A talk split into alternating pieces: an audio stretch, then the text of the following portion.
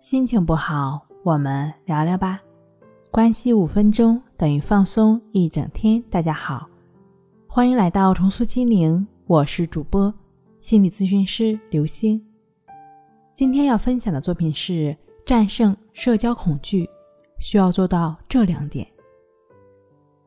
社交恐惧的核心在于害怕被他人的负面评价，这种恐惧的关键在于我们所谓的。过度自我关注的思维方式上，而社交焦虑、恐惧的人，往往会用一种负面的自我认识来观察自己。那引发社交恐惧的因素有哪些呢？第一呢，可能有遗传因素。根据研究显示，由基因遗传所引发的社交恐惧病例占百分之十七。第二是来自内部压制的家庭。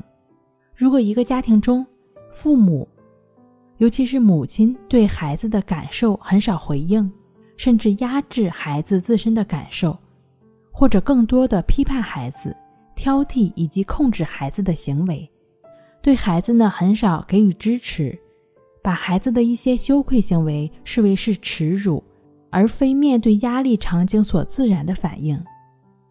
比如，你怎么会这么紧张？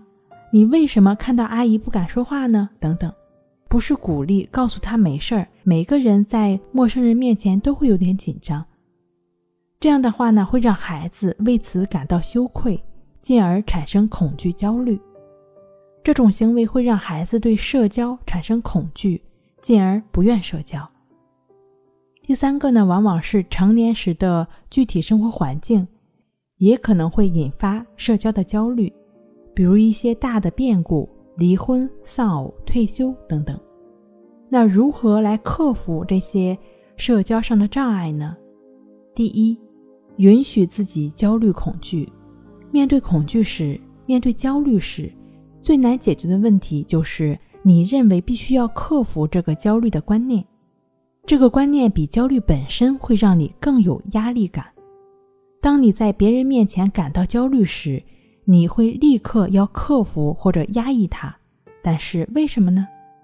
难道它让你感觉到可耻吗？它有很大的破坏性吗？没有，焦虑只是生活的一部分，恐惧也是如此。每个人都会感觉到焦虑的存在。事实上，它没有什么可怕的，你没有必要控制它。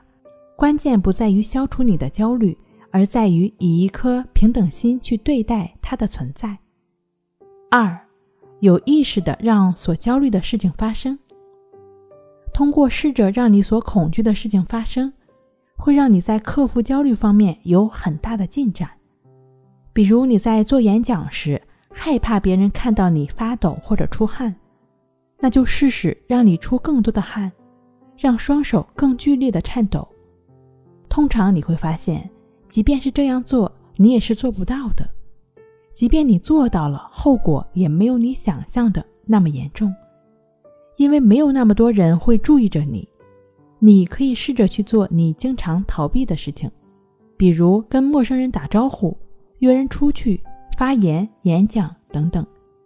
这是让我们思维学会辨识危险真伪的方法，以便他在一些特殊的情况下不会乱拉警报。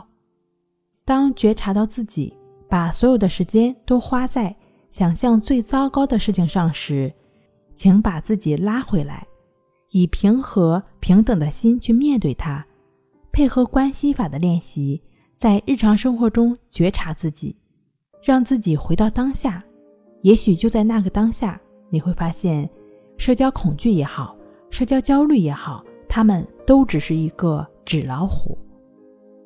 好了，今天跟您分享到这儿。那我们下期节目再见。